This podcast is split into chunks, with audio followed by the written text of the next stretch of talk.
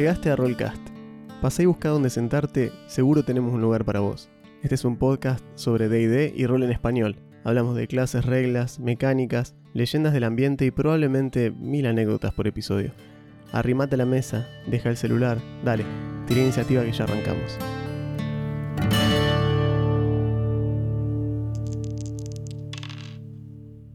Estamos en vivo. ¿Se escucha? ¿Se escucha en el fondo? Claro. ¿Cómo andan? Buenas. Buenas tardes. Episodio número 110 Mirá de vos. Rollcast, un livecast. Yo soy Juan. Yo soy Augusto. ¿Cómo andan? ¿Cómo, cómo los trata este jueves primaveral? Por lo menos Eh, acá. Sí, acá, acá es bastante primaveral. Acá es bastante primaveral. Sí, técnicamente el sonido debería estar arreglado a esta altura del partido. Ya no deberíamos tener problema con eso. Sí, como la otra vez que yo estaba en mute. Se me escucha, ¿no? Sí, se digan algo. escucha todo bien. Sí, se escucha Bien, todo bien. Perfecto. Qué grande el Bonfa. Ahí lo tiene el Bonfa. ¿Lo quieren molestar al Bonfa? Ahí está el Bonfa. Leandro Bonfanti es el Bonfa. ahí está, ahí está. Hagan lo que quieran. Dejen de pedirme a mí cosas. Claro, tal cual, es medio raro. Es raro, vieja. Eh, bueno, así que. Sí, el título acá nos dice. Ese título sí que no lo entiendo. D&D métrico, what the fuck. Sí. Eh, esto nos enteramos hace poquito eh, con el amigo. El amigo Álvaro que nos pasó una. Me pasó una captura, me dice. Che, ¿vieron esto? Ese. Eh, bajale el. Ah, perdón. Eh, perdón, dice, che, ¿vieron esto? Y me pasa la captura del manual, creo que es la caja de inicio. eh, o el manual de... Eh, la aventura de inicio nueva, creo que era. sí, por eso, la caja de inicio Claro, la nueva, caja de inicio nuevo. que tiene la aventura nueva. Y está en español, ¿no? El- eh, tiene el manual en español. Y dice, fíjense que está... Que está... eh, fíjense cómo están las unidades. Y dice está, Álvaro. que la velocidad de movimiento... Hola, Álvaro, ¿cómo va? Hola, Loro. La velocidad de movimiento son 9 metros. ¿Qué? 9 metros. Y nosotros lo pensamos, ¿no? Dijimos, bueno, 9 metros, Ajá. ok. O sea, sí, entiendo. Nosotros siempre Sí, dijimos, sí, sí. cuando alguien te dice, che, pero ¿y cuánto, cuánto se mueve mi personaje? 30 pies. 30 pies. Redondear Bien. 3 pies por metro. Eh, Claro, 30 pies más o menos siempre vos sabés que dividí 3. Lo que yo te diga, dividilo por 3 y eso No. te dan metros cuánto es. ¿Para qué hacemos esa conversión nosotros? La hacemos porque, como somos civilizados y usamos el sistema métrico, Ahí está, dice Mordecai en la caja de inicio. Claro. Gracias. eh, y de ahora en más todos. O sea, de ahora en más todo lo que venga atrás va a pasar lo mismo. Claro, ataque cuerpo a cuerpo 1.5 metros. Rarísimo. Es raro. O sea, cambia decir 1.5 metros a 5 pies a nivel estadístico. No, es lo mismo. Mecánicamente es lo mismo. Pero. Claro, pero si empezás a usar otro tipo de unidades, tenés que ponerte de acuerdo, por ejemplo, en decir, bueno, ahora que los casilleros son de un metro y medio. Bueno, entonces- es lo, lo- lo que dice Claro. ahí, lo que dice Álvaro. Eh, eh, Eldritch Blast, 36 metros de rango. Claro, 120 pies. Son 120 pies, pero 36 metros es rarísimo. O sea, porque a mí, o sea, a ver, ¿cómo explicarlo? Desde el, desde el vamos, el tema de la grilla, la grilla cuadriculada que usamos para D&D, funciona en tanto y en cuanto cada casillero son 5 pies y vos Claro. sabés que mi personaje se mueve 30 pies y haces 5, 10, 15, 20, Todo- 25, 30. Todos son múltiplos de 5. 6 casilleros, 5. Bien, ahora son 9 metros. No hay una forma fácil de pasar 9 metros a 6 casilleros. Vos me puedes decir, sí, porque cada uno es 1.5 metros y haces 1.5, 3, Pero ¿por qué? 4.5, 6, Claro. 7.5, 9. Bárbaro, pero ¿por qué le estás poniendo de repente Tengo que hacer decimales, para... decimales eh, o fracciones? Claro, ¿por qué? claro, 120, visión en la oscuridad del elfo, 18 metros. Claro.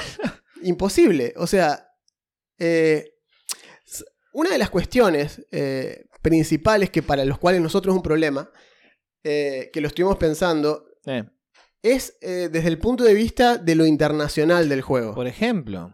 Si vos, tengan en cuenta lo siguiente, ahora va a haber nuevos jugadores que van a empezar a jugar Claro, con este con esta nueva este reglamentación. material, ¿sí? claro. O sea, hay gente en Latinoamérica y España que van a empezar a jugar así, en metros. Entonces van a saber que su personaje se mueve 9 metros por turno. ¿Por qué no se mueve 10? Es algo que me molesta Claro.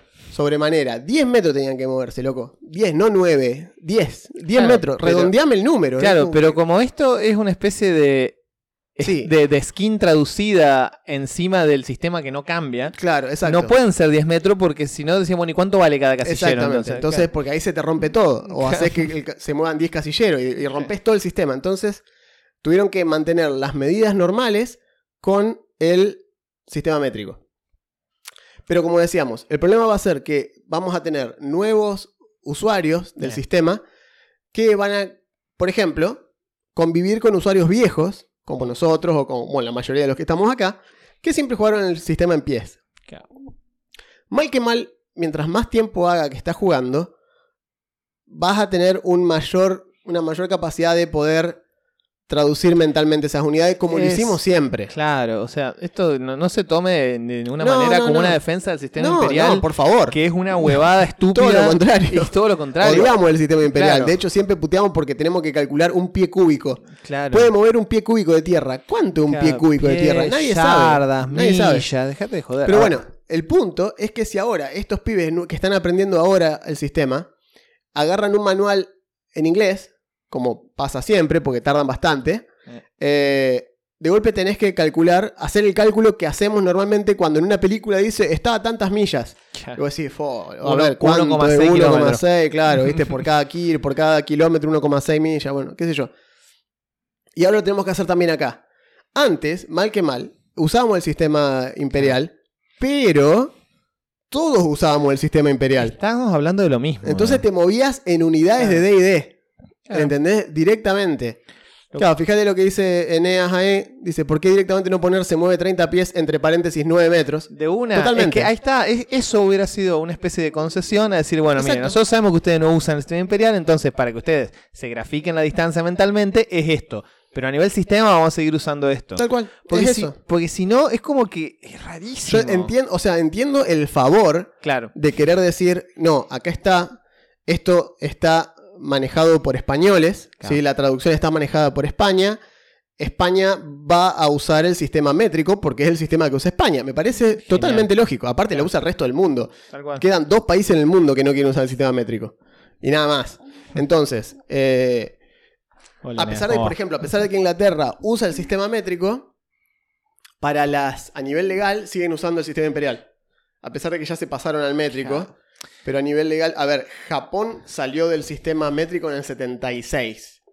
O sea, sa- salió del imperial en el 76 y para recién el 82-83 habían adoptado el, el métrico. Hay una razón por la Y lo cual tuvieron todo que eso- hacer paulatino. Claro, hay una razón por la que todo y, eso se y hace. lo hicieron precisamente como dice Neas. Eh, las calles decían altura máxima para vehículos, tantos pies, entre paréntesis, Claro. tantos metros. Necesitas que, empezaron. necesitas que una generación se empiece a acostumbrar a eso para que la siguiente se la haga estándar y así. Ahora, si D&D de repente, de repente D&D quisiera decir, no, bueno, ¿saben qué? Vamos a pasar todo a metros, pero en serio. Es decir, vamos a traducir todas las distancias a metro. Me parecería rarísimo, pues estarían alienando a su principal base de fans, que son norteamericanos en su gran mayoría. Pero el resto del mundo aplaudiría. Ahora, no es eso lo que están haciendo, es una No. especie de invento. Y Mm. lo decíamos el otro día que charlábamos con Juan, una vez más tenemos que romper una lanza a favor de Cuarta. Sí. Donde Cuarta dijo, che, ¿sabes que esto de la distancia no tiene mucho sentido? Es. Esto es un juego, vamos a medir todo en cuadradito, que, que es lo que importa. Ya está. Es así. eh, porque lo que decíamos, lo que decimos a favor de Cuarta es algo que otros sistemas que han basado parte de su idea inicial en D&D y lo han mejorado, han tomado cosas de Cuarta. Porque Cuarta, a pesar del- de, la mala prensa que tuvo, y con razón no estoy diciendo que eh, Cuarta haya hecho todo bien, hizo mil cagadas. no, no, no. Los dirijo al episodio de Cuarta. El- Vayan al episodio de cuarta, uno de los, el, el El episodio cuarto 4 episodio. del podcast. No se llama Un episodio eso. de cuarta y es cuarta edición. Ja. Eh, ese episodio, precisamente nombramos las cuestiones que quinta hereda de cuarta y que todos los otros sistemas exitosos heredan de cuarta. Y uno de ellos era la capacidad de medir todo en casilleros. Y la gente decía, pero esto me saca del rol. Me saca del rol. La Esto inmersión. lo hicieron para vender miniaturas, son unos hijos Claro, de puta. esto se volvió un wargame, esto, bueno. Claro, esto quieren vender miniatura. Años después, estamos jugando sí o sí con miniaturas. Eh, El tablero lo usás sí o sí. Es cierto que podés jugar con teatro de la mente, pero todos sabemos que no. Claro. Que, que si Eh, podés de alguna manera lo de- representás. Claro, D&D está hecho para, D&D está hecho para pelear. para pelear con cuadrícula. D&D está hecho para pelear. Ah, Esto ya lo hemos dicho múltiples veces, pero una cosa es dirigir Vampiro, o Mundo de Tiniebla, o Cthulhu, o lo que sea, que vos agarrás y decís, bueno, hay dos tipos parados en la puerta. ¿A cuánto? Unos 10 metros. ¿Y llego si corro? Sí. ¿Por qué llego si corro? Porque no me interesa a mí cuánto te mueves. Porque la ficha no aclara cuánto te mueves por No. asalto. Entonces yo sé que si sos un vampiro, sos un bicho sobrenatural, qué sé yo, corres rápido, sí, llegás, qué sé yo, llegás, sí, llegás. Llegás porque a nivel narrativo no me ayuda en nada a mí Claro. decir, no, no, te toma dos asaltos. quedaste a un metro y medio. Estoy, estoy- exacto, esa es la otra. Imagínate, haces, calculás así, quedás a un casillero, como en D&D, decís, no Claro, llego, no no, no, llego. llegás, No, bueno. lamentablemente no llegás. Eh, entonces, el teatro de la mente te facilita esos arreglos, Claro. pero para lo que es D&D no sirve hacer ese No, tipo de ruptura porque se te rompe el sistema, porque de golpe que el guerrero no llegue por estar mal posicionado Claro. es, una, es un error del guerrero. ¿sí? El guerrero se equivocó, se paró mal y culpa de pararse mal no calculó bien la distancia y ahora no llega por 5 pies. Eso es importante en un juego donde el combate ocupa un 70% del, del sistema y además está hecho para pelear y está hecho para que la efectividad sea táctica. Si vos pifiás eso, es un error tuyo como jugador, pensaste mal la jugada y ahora van a cobrar, o mejor dicho, vos se te van a, te van a rodear y vos no podés hacer nada porque te faltó esto. Y vos decís, eh, pero según esto, ahora me faltó un metro y medio, estoy lejos. No, un metro y medio son cinco pies. El paso de cinco pies que todos Famoso. supimos hacer, ahora es un paso de un metro y medio. Es un, es un montón un paso de un metro y medio. Ustedes no sé si van esquivando baldosas cuando van cuando van haciendo, cuando van caminando, que decís, bueno, voy a pisar una así y esta voy a pisar directamente en la Pegar un otra. salto. claro. Esas baldosas suelen ser de medio metro. Medio metro. Entonces, un salto de un metro y medio, un pie de un metro y medio, un sal- o sea, un paso de un metro y medio, es un señor saltito para atrás, te digo. Eh, hay que hacer un salto de un metro y medio. Así, en medio de un combate y para esquivar. Entonces, Sí, de golpe, y vos decís, pero siempre fueron un metro y medio, porque siempre fueron cinco pies. Claro. Sí, pero no me sonaba tan Claro, ridículo. no lo graficábamos. Ahora-. Ahora me parece un montón. Eh, y bueno, no está mal, pero es un problema. ¿Qué, qué comentarios? Ah, dice Nea, escuchando el vivo mientras preparo la sesión de esta noche. En pies. Como Dios manda. Claro, bien. Después Hello Kissy dice, sí, coincido que lo de los cuadraditos es muy práctico. Kissy es una de mis jugadoras de, de vampiro, la conociste Genial, el otro día. Genial, ¿cómo va? Y el Bonfa dice, ¿se acuerdan que usábamos cuadrilla hexagonal? ¿Qué manera de, planear los movimientos? Qué verga la cuadrilla hexagonal, hermano. Yo creo que la cuadrilla hexagonal. Bueno, es. Sirve si vas a jugar con, con frente. Para mí. O sea, sirve si vas a jugar diciendo: Esto es el frente de mi personaje. Está apuntando para allá. Claro. Entonces tenés una espalda, dos flancos laterales, dos flancos, eh, dos flancos este, frontales y, el adelante, frente de tu personaje. Así sirve. Pero en cuadrícula es más fácil porque Es en D&D no hay espalda. Claro. Entonces es más fácil. En general, sí, quinta no, no tiene el, el tema de a qué lado está mirando tu personaje. Claro. Con, El la- con el hexágono es fácil hacer el eso. facing, sí. Eh, pero bueno, quedó, sí, acá también algo de lo tiraba data un poco más atrás que decía, quedan dos años para One D&D, ponele que faltan traducir seis manuales, ya Sí. salió más de 12, todos en pie traducido. No jodas. No, y aparte, ¿sabes cuál es la cuestión, no? Eh, la cuestión es que van a salir de vuelta el player, la GDM y el monster, todos en metros. Y hay gente que los va a comprar así, y hay gente que ya tiene los suyos, y que hay dos opciones. O los vende a la mierda, a los que ya tiene. ¿Este es en pie o en metro? Exacto, uy, boludo. O sea, ahora lo que tiene. Miren, vamos a hacer una cosa. Vamos a hacer una cosa para, para que estemos todos en el- la misma página, dirían los yankees, Claro. mientras miden en pies. Este es el comuni- Les voy a leer el comunicado oficial de Edge. Edge. Sí, Edge es la empresa que hacía la distribución, maquetación y traducido de los productos de Wizards of the Coast en España. ¿sí? Dragones y mazmorras, de hecho. Perdón. Dice, estimadas amigas y amigos. Ha sido un placer haber publicado Dragones y Mazmorras quinta edición en español desde hace tres años, a través de 15 libros y 39 productos en otros formatos, como la caja de inicio. A partir de septiembre del presente año, Wizards of the Coast asumirá el control editorial de D&D en español, francés, italiano y alemán. Eso es el año pasado. Exacto. Y se encargará directamente de la localización y del resto de tareas editoriales, tanto para los productos futuros como los ya existentes Mm. en los mencionados idiomas, lo cual asegura que va a haber reediciones con las correcciones nuevas. Asmodee es distribuidor de Hasbro European Trading, la Claro. compañía responsable de Wizards of the Coast, etc. Y por lo tanto, Asmodee continuará brindando un servicio Claro. de distribución local de primer nivel para nutrir la línea que siempre ha estado muy cerca de nuestros corazones. Claro, Asmodee es la empresa dueño de Edge. Exacto. Desde Edge daremos un paso atrás en la gestión de todas las actividades editoriales, como traducción, maquetado, imprenta y actividades de marketing, pero Asmodee trabajará duro para continuar y preservar el servicio de distribución y aumentar la visibilidad. Me encanta, me, me imagino el tipo con la pistola acá. Pero, pero Asmodee va a trabajar muy duro, por favor, no me mate, creo que mi familia, para cada vez más personas tengan a su alcance esta fantástica línea y no sientan interrupciones en el mercado. Desde Edge y el grupo Asmodee nos honramos. Es, es- Dunder Mifflin now a part of Saber, esto es lo mismo. Desde Edge y el grupo Asmodee nos sentimos honrados de haber contribuido al crecimiento en cada uno de los mercados mencionados, donde nuestra experiencia en localización ha agregado un elemento valioso para el crecimiento de la marca, y no tenemos ninguna duda que en el futuro Wizards of the Coast defenderá absolutamente todos los valores y cualidades que han permitido que esta icónica marca estuviera presente siempre en nuestras vidas. Ah, ovación de pie, todo el mundo hace. ¡oh, increíble! Mira, acá tenemos, ah, de paso digo, Feral Mag dice, hola, es el primer live que veo, un abrazo enorme desde España. Eh, Feral, un abrazo. Saludazo. Un abrazo, amigo. Saludazo. Acá dice, estimados amigos, busquen ahí una imagen de un flaco con un cubo de cartón de un pie cúbico a escala. Es vital para compartir con la mesa. Eh, sí, sí, sí, sí, sí, totalmente. Eh, ahora, eh, ahí Álvaro dice, jugador, Master y Monstruo ya están en la línea nueva, para su tranquilidad está en pie. Sí, ahora, Ah. Ca- ahora. Eso decimos ahora.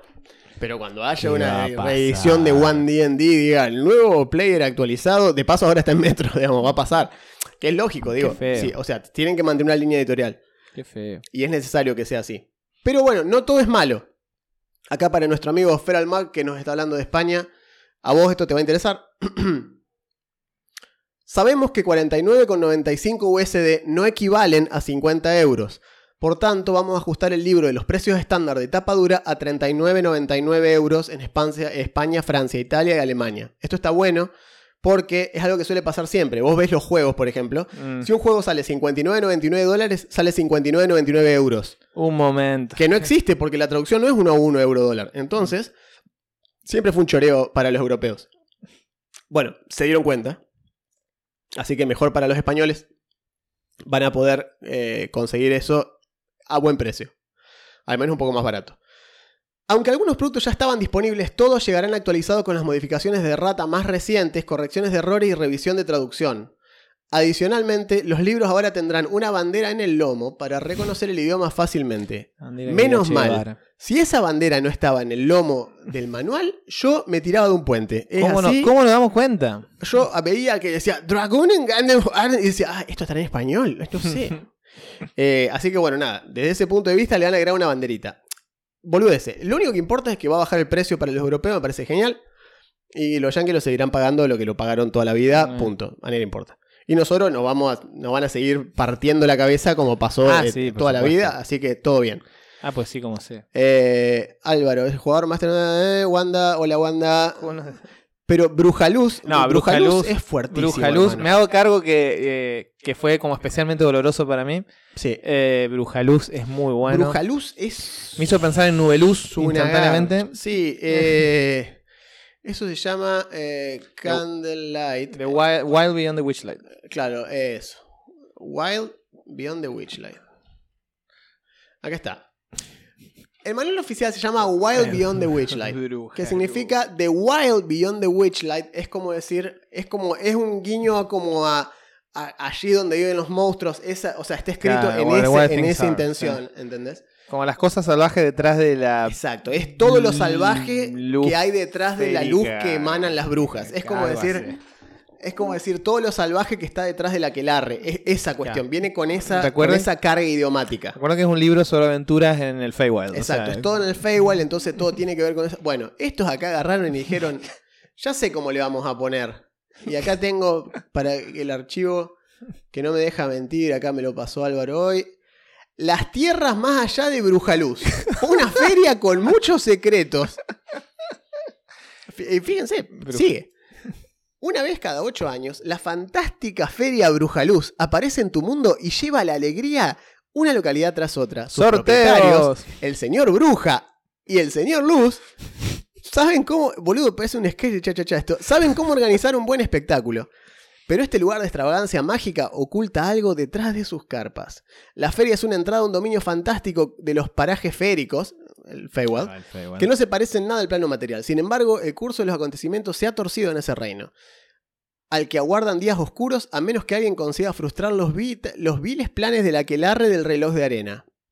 Bueno. Que yo asumo que es Hourglass Covenant. Claro, probablemente. claro, Las tierras más allá de Brujaluz lleva a los aventureros desde la Feria Brujaluz hasta Prismalia, un dominio jubiloso de los pasajes féricos y está diseñado para personajes. Bien, en fin, sigue. Eh, la aventura debe estar buena. Muy bien conceptuada, de lo Exacto. mejor que ha salido últimamente. Exacto. Eh, pero Brujaluz. Really. Brujaluz me hace mal en el alma. Eh, me, me- me lastima Brujaluz. Eh, me, esguince de córnea es Brujaluz. Me quiero pinchar los ojos con dos grisines. dice Totalmente. dice. Totalmente. Eh, y después la otra, porque dijeron, no, va- no vamos a... ¿Se acuerdan que yo dije la vez pasada? Sí. Que dije, qué bueno que estaría que le pongan el alijo de El dragones. alijo, claro. Y dijimos, no. ¿sabes qué le van a poner? Le van, a, le van a poner el tesoro de Tesoro, los dragones sí, y le chantaron el, El tesoro de los dragones. La puta madre. Yo sabía que iba a pasar esto. Aparte, Treasury. Claro. Treasury. Exacto. O sea, uno puede decir. A ver.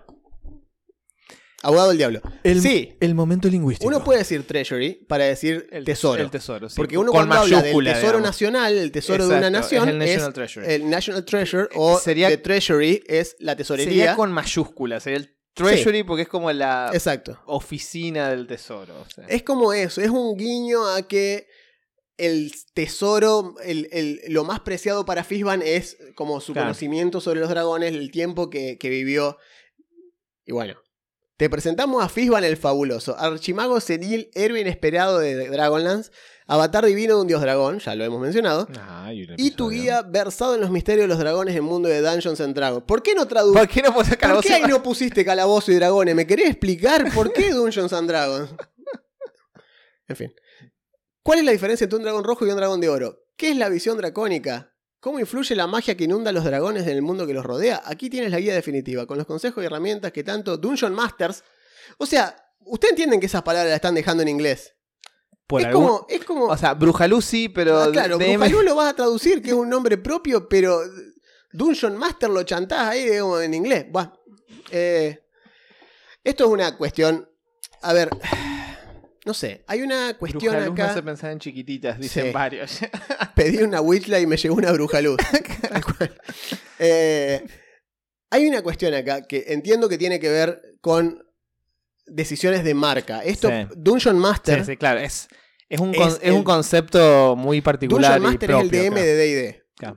Porque es Dungeon Master, que es Eh. porque dirigía Dungeons and Dragons. O Claro. sea, de hecho, te decían que a menos que hayas dirigido DD, no sos Dungeon Master. Sos un Game Master. Sos un Game caso, Master. Un GM. Pero si no dirigiste DD específicamente, no sos un Dungeon Master. Porque Mm. Dungeon Master son solo los que dirigen DD. Imagínate.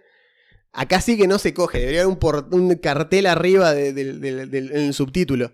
Eh, nada. Una estupidez, un gatekeeping poronga. Pero es branding. Es, es sí, así. es por la marca. Es la marca, es la marca, la marca pide Dungeon Master y pide Dungeons and Dragons como eh, la marca. No calabozos y dragones, no dragones y mazmorras, Dungeons and Dragons, ¿ok?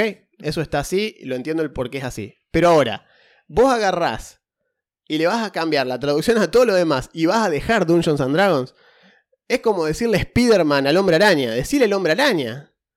Eh, Es, es heavy eso. es eso, Es ¿entendés? heavy, Porque es de Spider-Man. Es otra vez decirle Spider-Man a Es heavy, Spider-Man. es Spider-Man. ¿Entendés? Entonces es como que, eh, no sé, siempre me pareció, a mí me parece que la intención de los españoles de traducir las cosas al español es noble desde el punto de vista de la conservación del idioma y del respeto al idioma y que las cosas se consuman en el idioma para no caer en esta cuestión imperialista de consumimos todo en inglés, total es lo que hay. Me parece perfecto, siempre me pareció perfecto. Eh, pero por ahí tienen estas, eh, estas discordancias así que decís, che, pero pónganse de acuerdo. Estamos en español, Homer. A Homero le dicen Homer. Homer. Sí.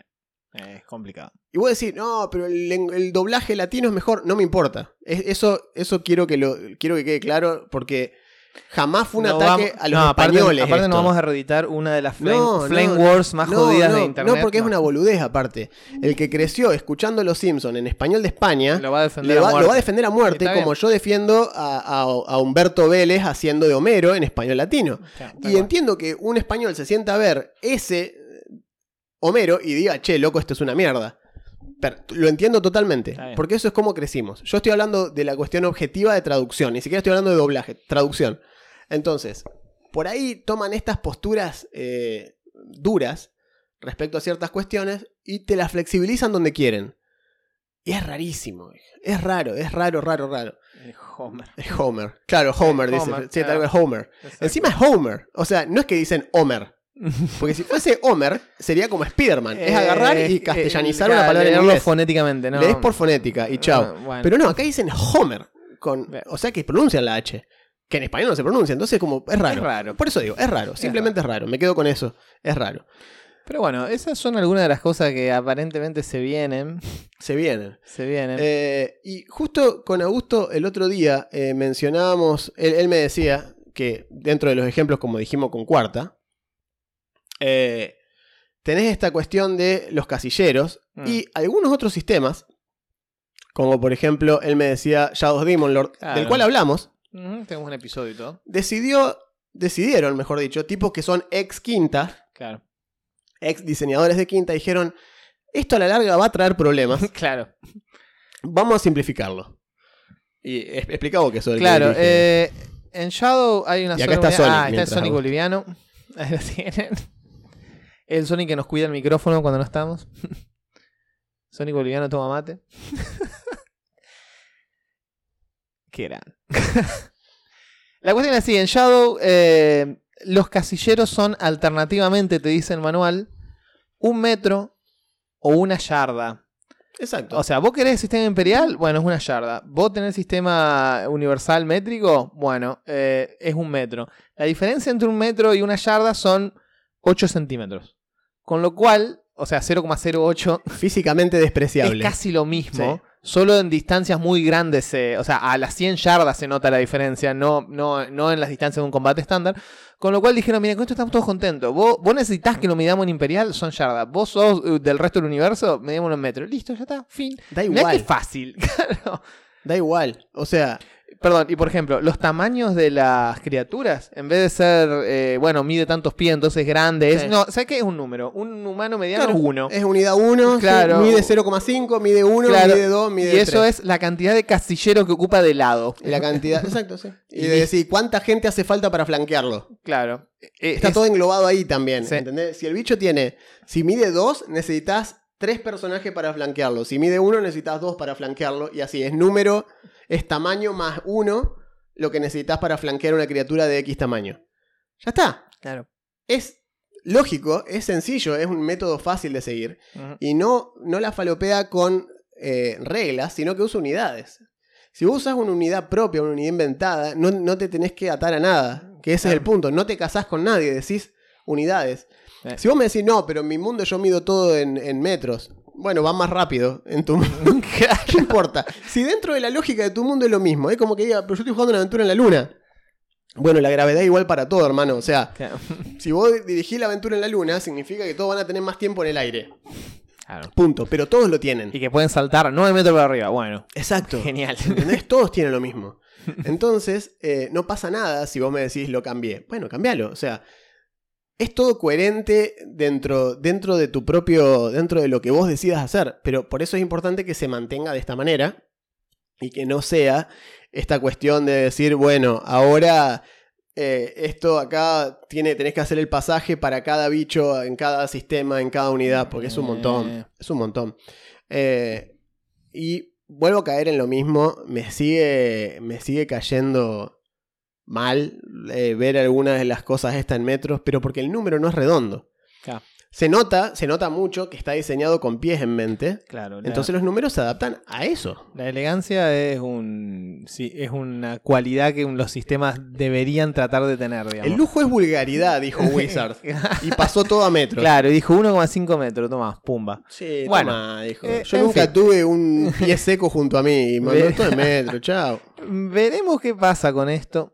Está bueno porque la vez pasada, para el vivo anterior, teníamos para discutir el tema de las primeras clases que habían largado. Sí. Y esta vez nos dieron esto. Siempre nos dan algo como para ponernos a putear un rato. Eh, imagínense esto lo que decíamos el otro día. Así nunca vamos a ser embajadores de D&D. No.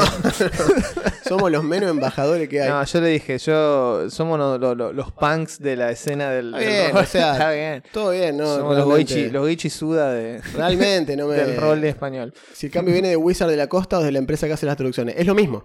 Claro. Ahora Ah, Wizard of the Coast es el que controla las traducciones y las localizaciones. Claro, ya no, es, ya no lo hace Edge España. Exacto. Deja de ser un tercero y ahora, mejor dicho, va a seguir siendo una empresa tercerizada de algún, de- en algún punto de vista, porque no, va, no es que hay en Wizard un traductor in-house en español, Claro. no. Se- Pero, Contratan a alguien, pero lo controlan ellos. claro, pero Wizard hace el control. Antes le daban la licencia a la gente de Edge y Edge controlaba que la traducción esté bien hecha y se comían los palos que haya de comerse cuando estaba mal. Lo peor que nos dieron fue el golpe a los dragones, ponele, pero. El golpe a los dragones. Dragon Justo, Heist. justo lo hablábamos hoy con Augusto eso. Dragon Heist. Dragon Heist es, es una campaña que se hace en Waterdeep.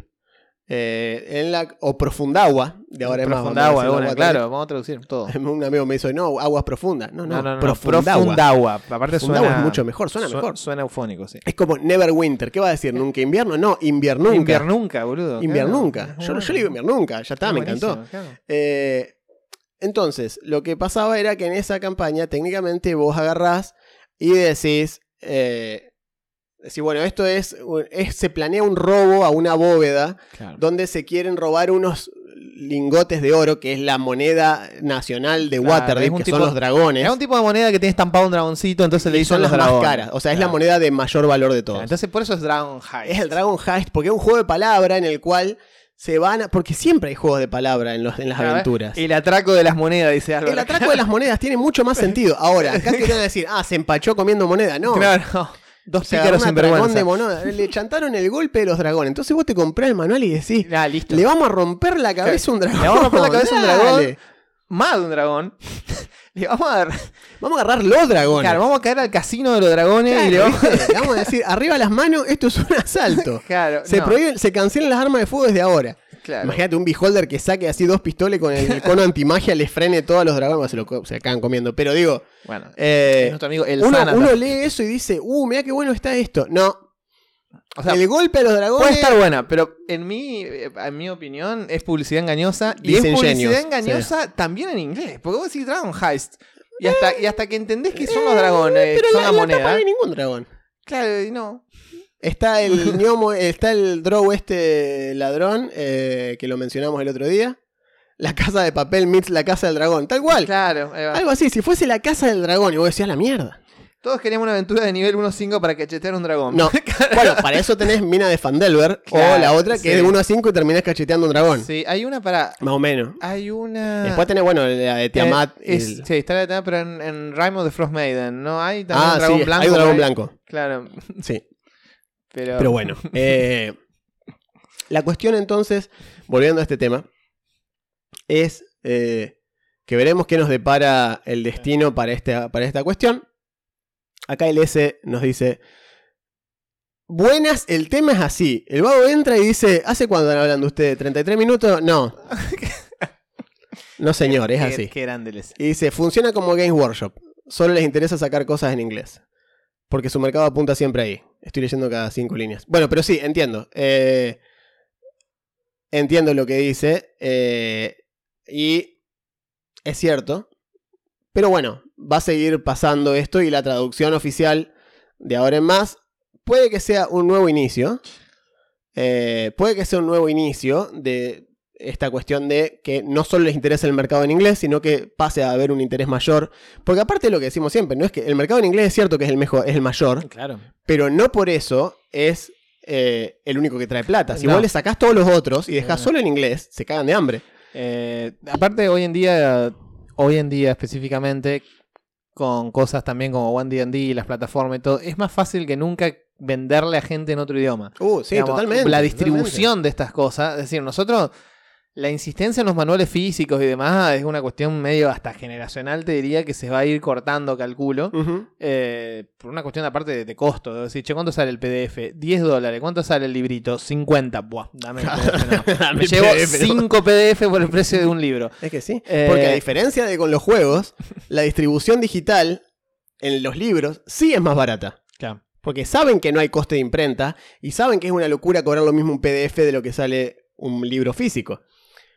Pero ¿saben qué empresa? Vaya lo que digan. ¿Saben qué empresa con cada edición del libro físico que compraste regala el código para el PDF?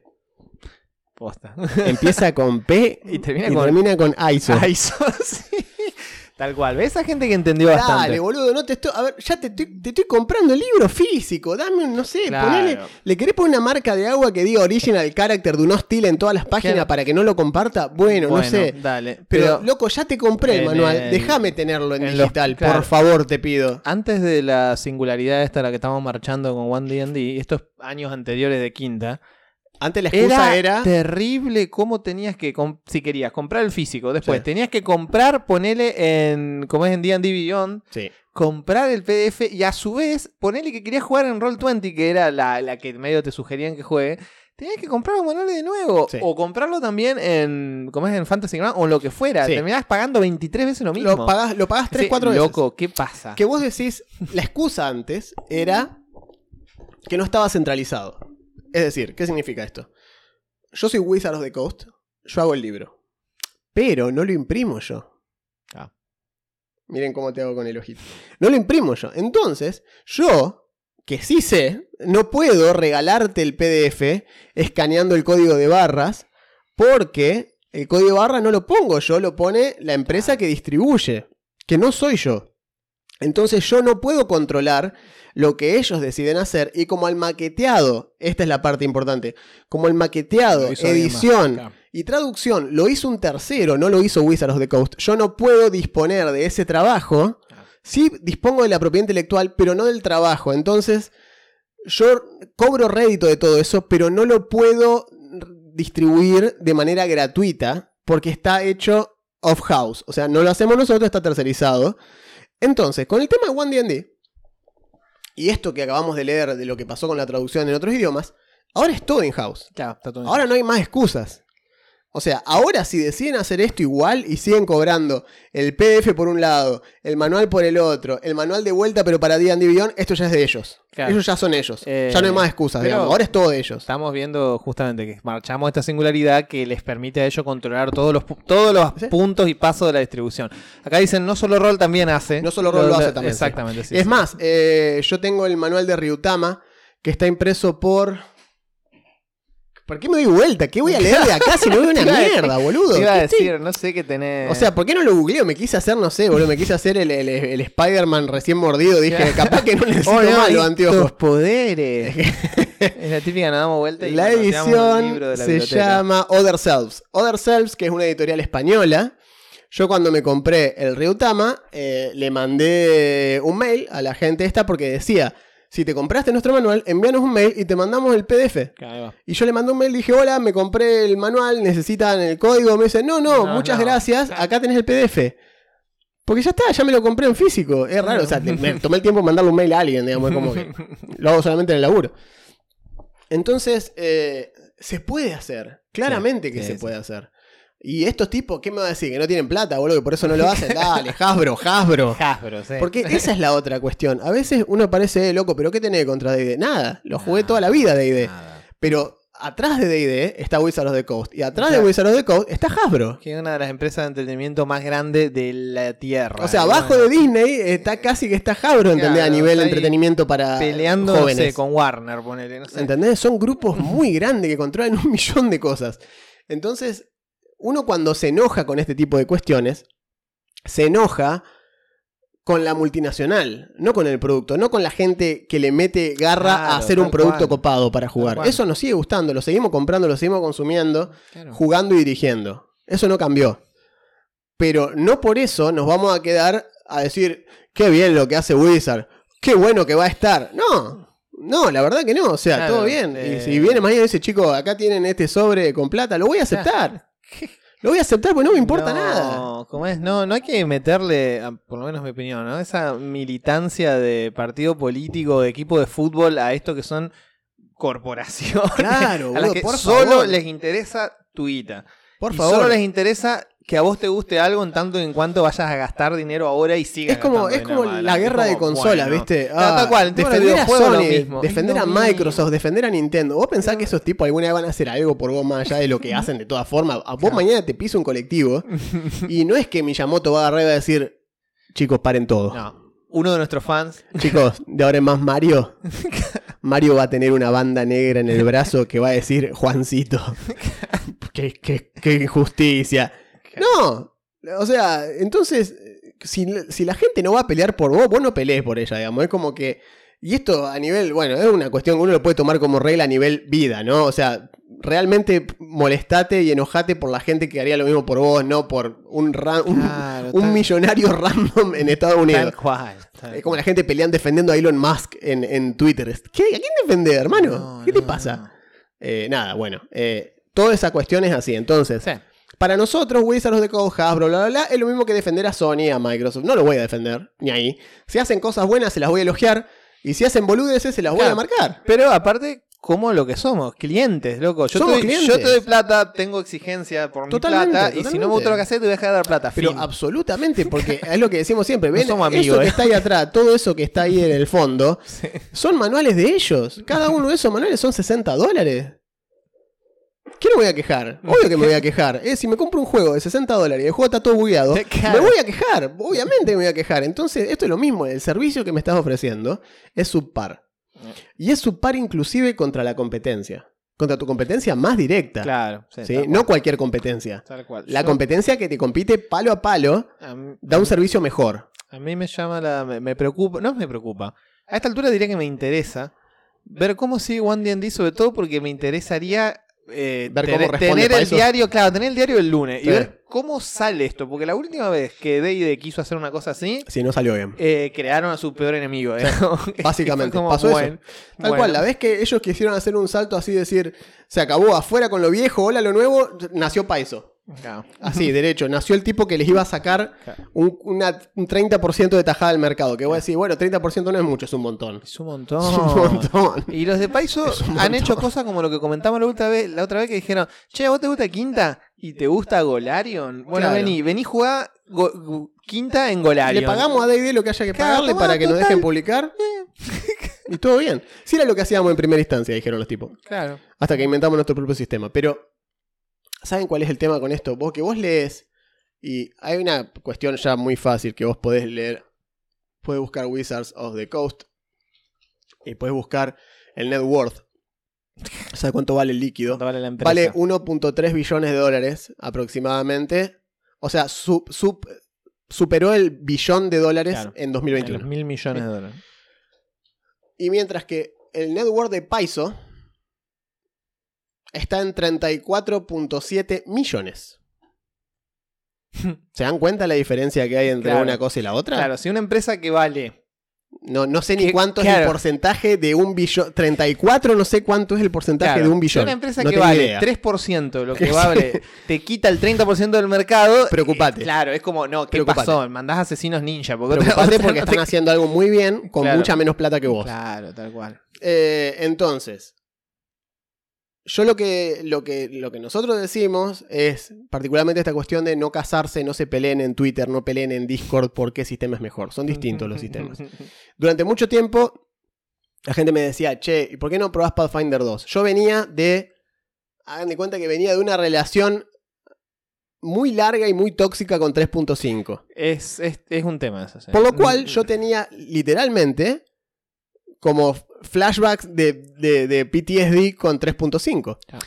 Lo cual hacía que Pathfinder me Fuera genere menos atractivo. un rechazo claro. inmediato, mientras que Quinta era algo nuevo, hacía las cosas más sencillas, era más fácil de enseñar, que para lo que hacemos nosotros es importante, Y sigue siendo. y lo sigue siendo, sigue siendo más fácil de enseñar. Si me preguntás hoy por hoy que enseñe, un sistema, antes de Starfinder te voy a enseñar De D&D. una, de una. Totalmente. ¿Vos no jugaste rol nunca? Bueno, vení. Vení, Esto- vení, esto vamos a jugar qui- esto es quinta, en 10 minutos estás jugando. Eso es así. Sigue siendo muy bueno para eso. Pero no por eso quiere decir que esté todo bien hecho. Y entonces cuando pasan estas cuestiones, y se la vamos a marcar. Y después de jugar N años, Claro, boludo, más de 10 años. nos hemos, podido, esto. nos hemos podido alejar de eso. Y Sí, porque la- es cierto, al principio uno tiene como eso, che, viste, sale talla, uy, qué bueno que va a estar talla, por fin arreglan esto, la puta que lo parió. Ahora en retrospectiva lo pienso y digo, nos pusimos a festejar, oh, por fin podemos elegir una subraza que no sean las básicas, ¿por qué no pudimos hacer siempre eso? Bueno, en fin. Eh, eso es lo bueno de que nosotros les decimos, parcharon el orco. exacto, en el último, en el último update los orcos están para arriba. Es lo mismo. Es lo que le decimos siempre, jueguen otros sistemas. Vieron que decíamos esa cuestión de la única forma de escribir es habiendo leído mucho, la única forma de dirigir cine es haber Claro. visto muchas películas. Bueno, La única forma de disfrutar objetivamente un juego de rol es habiendo jugado Habiendo muchos jugado sistemas. sistemas distintos. Mira, ahí Álvaro dice 3.5, qué recuerdos idealizados, pero después me acuerdo de todo lo que sufrí. Es terrible. Tal cual. Es terrible. A mí me pasó eso, te juro. Ahora con Starfinder, que vos decís, tiene, tiene, Claro. tiene mucha cuestión de. Sí. Tiene mucho de 3.5. Es de 20 más clásicos, sí. Por supuesto que lo tiene. Eh, pero no me importa porque me agarra en otro. Me agarra en otro estado mental, básicamente. Y me compra el setting. O sea, a las reglas las. No digo que las tolero, pero me las banco porque El el setting setting, es bueno. es buenísimo, las razas son buenísimas, Sí. los sistemas están bárbaros. Sí, las reglas están streamlined, digamos. las reglas están, son más sencillas, no es están más 3.5. sencillas, están más, digamos, son más sencillas incluso que Pathfinder. O sea, Sí, están sí, como sí. Es más sencillo hecha que para que Pathfinder. todo fluya mejor. De hecho, vos te metés en los foros de Starfinder y la gente de. La, la gente de Pathfinder agarra y dice: No me gusta porque simplificaron mucho, a mí me gusta que sea más complicado. O sea, sigue Bueno, existiendo sí, dale. Pathfinder 2 que sigue siendo un nivel más de complejidad. Es 3.5 expandido Claro, Pathfinder yo, 2. yo diría que este, en este momento estoy en el punto en el que me gustaría Sí, dirigir, lo vamos a probar, lo dirigir vamos y a jugar pro- para poder opinar con sí, conocimiento. lo vamos a probar ahora. la modularidad extrema esta que generó tanta controversia. Y vamos a ver. Que fue lo que hizo que mucha. eh, la base de YouTubers, por ejemplo, se dividiese Me acuerdo, entre DD y Pathfinder 2. Ujú. Y después de 5 o 6 años, los que estaban en, fíjense qué curioso esto, los que estaban en Pathfinder 2 dijeron, esto al final terminó siendo la ilusión de elección, me voy a D&D. Y muchos que estaban en D&D dijeron, esto al final terminó siendo una sobresimplificación de Claro. las reglas, me voy a Pathfinder. No hay eh, bombilla de mate Sí, que les venga, bien. venga bien. A nadie, a nosotros Claro, tampoco. cual no, de hecho, por eso en un momento dejamos de dirigir. Ese es el punto. Eh, Ese es el punto. O sea, ¿y qué quiere decir con esto? Queremos decir que en realidad es una cuestión que nos atañe a todos. Y no es que el sistema de golpe es malo. Es que uno se satura de del sistema. Y tenés que cambiar. Necesitas. Tenemos un episodio hablando de eso. Exacto. ¿Qué Necesitas hacer si me cansé de dirigir de renovar el aire. Capaz que hace 10 años estás dirigiendo Mundo de Tiniebla. Vos ves un hombre lobo en la calle y, y- y te da alergia, boludo. Para empezar, porque ve un hombre en la calle, señal de que has jugado demasiado, has dirigido demasiado. Tal vez, tal vez estás dirigiendo mucho. Pero digo, eh, fuera de joda esto, eh, hay que cambiar el aire un poco. Entonces me, par- me pareció que toda esta cuestión de, de- de ver estos cambios de sistema de personalidades en YouTube y demás, que iban y venían, de hecho el mismo Matt Mercer pasa de Pathfinder a Day y ahí es cuando lo empiezan a streamear. Por eso el personaje de... eh, eh, oh, bueno, el canoso, que nunca me No sale te- el nombre, no porque tiene un nombre no re puedo ayudar, falopa. nunca, nunca vi. Tiene un nombre re falopa, pero un Gunslinger, que era de Pathfinder, y después cuando lo pasa a ayudar. A ver, D&D, a ver, chat. cuando lo pasa a D&D, agarra y dice, bueno, voy a homebrewar un Gunslinger que va a funcionar más o menos así. Y estaba re desbalanceado, porque el Bao lo iba armando sobre la marcha. Eh, Talison Jaffe es el nombre del actor, pero no me acuerdo de su personaje. Me encanta, llame Talison y Jaffe. Es buenísimo el nombre. Parece un, su nombre de real Parece el nombre de un personaje, es muy personaje. Es muy buen nombre, Talison Jaffe. Eh, no me acuerdo cómo se llamaba el personaje. Pero sí, Percy, Percival. Ahí Ahí, está, va. Percival. Yo sabía que el chat iba a responder. Percival. Eh, Percy tiene esa cuestión. Y es, es, es un Gunslinger traído de Pathfinder, homebreweado a Day de Quinta. Al día de hoy, Day de Quinta no tiene un Gunslinger. Oficial. Oficial no. Oficial. Entonces, Igual eh, que. ¿Qué era? La casa del Blood el Hunt. Blood Hunt. El Blood Hunt, buenísima esa clase. es buenísimo. Está en D&D Beyond, Claro, pero. pero, no está en los no, manuales. no, y aparte es gracioso. en ningún manual. Y Eh, vos te comprás el, el claro. de, el de Critical Role, el manual de, El manual de, el manual De- de, de de- Wildmount. de Matt Mercer, claro, we- Guide to the Wildermans, Sí, una cosa así se llama. Ese, Explorer Guys to Walmart. Explorer Guide to Wilderman, que le van a poner la guía de los exploradores a montura salvaje. Por decir Montu Salvaje. a salvajentura, no sé qué mierda van a hacer. Algo van a hacer, no sé. Eh, y vos te lo comprás diciendo, bueno, listo, acá va a estar el Blood Hunter. No está el Blood Hunter. No. No está. Y me Es gusta, un exclusivo de D&D Beyond, básicamente. me gusta porque la clase esa es muy versátil pone- y eso me pone nervioso. Es- pero, es una clase de re paiso, está armada de Está una está armada de una manera muy Pathfinder, entonces muy modular. A mí esa parte, creo que esa decisión fue como que ahí empecé como a sospechar. Claro. algo. What's going Dije, on? ¿por qué esta clase es exclusiva de D&D Beyond y no está en, en los manuales? Era un pequeño testeo de lo que se venía. Claro, es un DLC la clase. Claro. Eh, sí, sí, a, a ver, Homebrew encontramos de todo. Ah, Acá Jonathan dice, puedes favor. encontrar variantes. Hay millones de variantes. por favor, homebrew. sí, sí, lo que decimos es, a ver, Hay clérigo de, de- de panadería, si buscas. lo que decimos es que eh, no hay una versión oficial. Oficial, en los manuales. Oficial, siendo que eh, Wizards eh, abrazó, popularizó, publicó y le tiró mucha guita al- a Matt Mercer and Company. Sí, había un tipo que tiene en la campaña principal y más querida un Gaslinger. Claro, entonces en era, quinta. ¿Por qué no lo voy a poner en, en Wildmount? Bueno, no importa. La cuestión es Asumimos que... que... tiene que ver, tal vez tenga que ver con el juego organizado, Eh, puede tal vez ser, no está testeado el balance. Puede ser. Vaya uno a saber. Eh, pero no, no, obviamente no estamos hablando de Homebrew porque... No, no, no, ahí nos metemos en un pozo. Todo, a todos nos De hecho, gusta y de todo hay para hacer. Deberíamos hacer un episodio evaluando falopa homebrew que se encuentra. Podemos Onda, buscar qué es la cosa ¿Y más cuáles son las falopa cosas más populares y, y hablar de Helio. más popular, ¿te parece? Eh, no sé, las cosas más usadas, puede ser, más sí. comentadas, o qué sé yo. Digo, Beyond están, o sea... para tener un baremo, porque si no sería como. eh, Encontré esta clase de que tira este hechizo, en- tira última en nivel 1 y mata Sí. todo de una. Bueno, dale. eh, acá Ezequiel dice... Acá dice Atreus que le den like al video manga de Barats. Es cierto, denle like al video, coma, manga de. Eh, Aparte lo dice Atreus. Atreus es el único eh, sí, es verdad. oyente que escucha el programa desde que nació. Literalmente. Literalmente. Y por eso, cuando gane uso de razón, nos va, Nos va a, a venir odiar. a matar Va a venir y va a como. decir, Así la- que vos sos el forro que Exacto. decía. Esto es forro del cast. no, exacto, nos, va a nos va a venir a matar. Ruido de escopeta. Ruido de, de bombeo de escopeta. Va a sonar el timbre y va a ser Atreus para matarnos Sarah como, Connor. como exacto, como Terminator, como Uma Thurman en Kill Bill. Claro, tal Va cual. a ser así. Eh, acá dice Jonathan, estoy jugando un Blood Hunter, muy buena clase, estoy jugando con la orden del Lican. Bien. Sí. Dice Cuchi, yo jugué un Blood Loco, ese estaba re bueno, lástima que no sabía que podía ser gigante, tiene que ver con Eso, la, eso es su raza. la raza. Eh, acá dice Blood Hunter, le faltó un episodio de clases, aunque no sea oficial oficial. Sí, por eso no lo hicimos Eh, en no lo realidad. hicimos, podemos. Es que, O sea, no ¿sabes me qué molesta, pasa? Si pero- abrimos la tapa del En realidad, o sea, el Blood Hunter está en la línea intermedia Sí, porque exacto, está la clase en Sí, D&D Beyond y en la página, vos te metés en la página y está el Blood Hunter. podríamos hacerlo. Lo podríamos hacer, es Reels. cierto. Hace rato que no hacemos ningún Es episodio de eso. Es cierto, es cierto. Es divertido. Eh, pero el Homebrew Review me parece más divertido que eso porque es agarrar y decir, bueno, a ver, ¿qué es las clases con mejor puntuación Homebrew y ver qué es lo que hicieron? Porque para mí, eso también nos va a dar una pauta. Sí. Habría que chequear la fecha en la que se publique ese Homebrew, Sí, bueno. si eso impactó en publicaciones a futuro Claro. eh, y ver cómo, qué tanto escuchan a la comunidad en ese sentido. Sí. Sí, Pero hay, hay como homebrew de calidad que, una vez más, gracias a la comunidad, gracias a lo online, se populariza. Sí, por ejemplo, totalmente. En la campaña de Jorobe Ujú. 2, Sí. el personaje de Andrés sí. era un pugilist. que Ajá, es sí, un la, ver- monje claro, la rogue. versión más popular del artista marcial no monje, no oriental, digamos, como un peleador callejero. es, es lo, es lo que más sentido tiene. Y esa, esa clase que viene en un PDF de como unas 18, 19 páginas, está excelentemente hecha.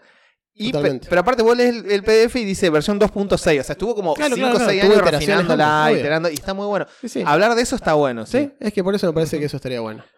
Hola, buenas, soy nuevo seguidor. Hola, Jaggernot. ¿Todo bien? Muy bueno, me gusta el... Es un buen Me nombre. gusta la pronunciación fonética de Juggernaut. Jaggernot. Claro. Jaggernot. El blog de Gerardo el Magias. Sí, no, de una. Eh, de sí, una Gerardo. que es nuestro gran amigo. Ahora ya no lo tenemos más, Henry Cavill. Henry Cavill se fue. Se fue Henry Cavill y ahora entra el hermano de Thor. Entra eh, el, el- el otro Hemsworth, que es la nada, la nada misma. Eh, no sé, yo quería a Henry Cavill y me lo sacan a Henry Cavill. Ya está, se pudrió todo. Dice Eh, ojalá metan- ojalá metan al pugilista en la One D&D como subclase de guerrero. O de monje. O, o de, claro, sin el ki, no sé, tenía otros puntos. sí. Tenía, se llamaba Moxie. Y Claro. era como la, la- la- Aguante. claro, el aguante, la- las ganas de pegarle, como el grit de los, de los Handslingers. Exactamente. Dice, yo jugué, esto dice Eneas, yo jugué Homebrew, un druida del Círculo de los Dragones. Muy falopa, pero me encantó. De una. Bien, genial, ¿por qué no? De una, totalmente. De hecho, de hecho, podrían tirar en algún lado, no sé si en la encuesta o en algún lado que podamos, tiren alguna sugerencia de Homebrew que hayan visto, que hayan jugado, no visto, que hayan jugado, por favor, que lo hayan al menos Sí. testeado. Sí, sí, sí. Gernan, eh, dice Gerardo Revilla y su caballo Sardinilla. Uno se caga de risa. Yo pensé que Sardinilla era una estupidez, pero no, Sardinilla Es, efectivamente es una un- traducción correcta. sí. es una traducción correcta de un pescadito de mierda que parece una sardina chiquitita Eh, y como el caballo era negro, feo, chiquito, le puso Sardinilla porque dijo, claro, bueno, ya. Roach. Eh, Eh, es una- Roach. Es una traducción Es correcta. una traducción correcta. Bien, Sí, sí. vamos a pasar a la, a la parte que todos ustedes estaban esperando, leer sus mensajes. Y si no lo estaban esperando, lo voy a hacer igual. Hablando de Homebrew, ¿ustedes han hecho Homebrew? ¿A Maldita a sea, quién jamás, estás- nunca. ¿A quién estás Nunca preguntando? tocamos Homebrew ni lo volveremos a tocar. ¿A quién estás preguntando? ¿A, a nosotros? Supongo que sí. Eh, nos cansamos de decir como nuestras campañas de quinta eran cada vez más falopa porque era la única forma que teníamos. Era la única forma de no mandar toda la mierda. Éramos el protagonista de Netrunner a lo último. Era cualquiera. Estábamos más editados que editadín. Bueno, acá dice. Eh, eh, bla, bla, bla. muchos comentarios. Una banda de muchos comentarios en el último video. atrás, Agradecemos mucho el feeling. A mí se me, se me enternece el corazoncito cuando veo que tenemos sí, sí, sí. tanta comunidad. Tenemos mucho, mucho engagement. Exacto. Así que pasando a los mensajes. puso F. Y alguien contestó E. Eh, perfecto. Excelente. Me encanta que así sea todo tan lógico. Buenas amigos, ya respondí en Spotify, pero también vengo a sumar al algoritmo por acá. Para el vivo se puede charlar haciendo pequeños topics de los últimos cuatro capítulos antes de cada live. No lo hicimos. No lo hicimos, pero. Porque había lo- un tema. No, había un tema para discutir. Había Igual lo podemos hacer. Sí. Cuando, no te- cuando Wizard no se mande una cagada Claro, justo antes que justo. nosotros hagamos un vivo, te juro que vamos a hacer eso. De hecho, le comentamos, es una buena idea, qué sé yo, pero no lo hicimos, porque somos así. Buena gente, solo vengo a desear feliz cumpleaños a Juan, muchas gracias, y subir la métrica para que sigan apareciendo arriba de la pesca con mosca. Lo estamos logrando. Eh, es nuestro Gracias. adversario.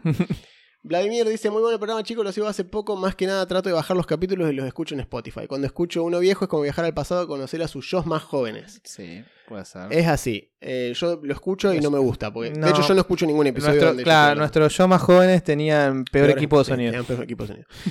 Diego dice, muy buen programa, mi raza favorita número uno son los semielfos y la de mucha gente también. Fue mi primer PJ un semielfo Ranger y lo amé. Desde ese día mi raza favorita son los semielfos, y luego los Tiflins y mi clase favorita Ranger. Sos del club de Juan. Sí, eh, me pasa lo mismo, eh, así que te entiendo. Aunque ganes o pierdas no me importa una mierda, es así. Yo soy, les voy a hacer Ranger. Oswald dice, muy buen programa, gente. En mi grupo de juego hay un elfo con barba, que siempre nos olvidamos que es elfo y lo tratamos como un humano, arrogante y excéntrico. En términos prácticos, lo más cercano a un semielfo que tenemos. Totalmente.